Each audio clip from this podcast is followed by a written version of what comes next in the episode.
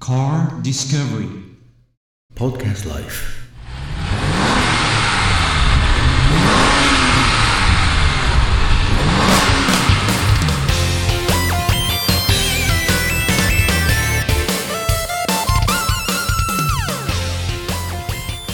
ほうこれは耐熱用のそうですものがついてるんね。ですかこちらがこのしアルミ調のはい部分がその熱を防ぐもので、こちらの黒い部分は音ノックですね。あえ音の遮断がはい。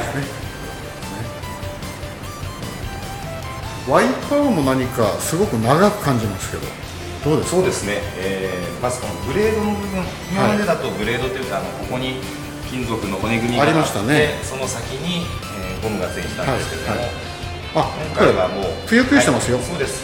ブレードと一体ですね。もうゴムが。でこれで高速域ではい。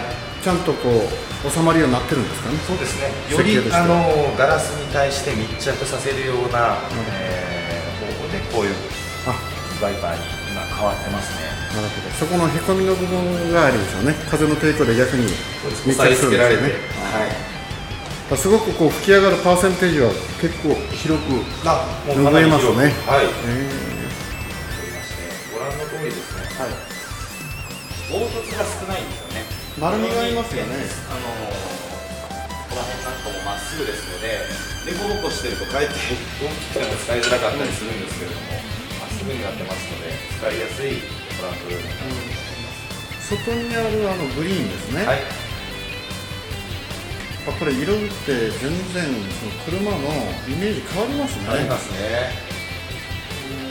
あれはちなみに GP というグレードでして、先ほどちょっとエンジンの説明の時に抜かしてしまったんですけれども、直変ターボ、えークーパー S と同じ175馬力の車、これが7月デビューの GPI なんですが、それの、まあ、ちょっと出力を抑えたバージョンで、同じ直線ターボエンジンで150馬力を発生する、えー、3ドアマニュアルのグレードですね。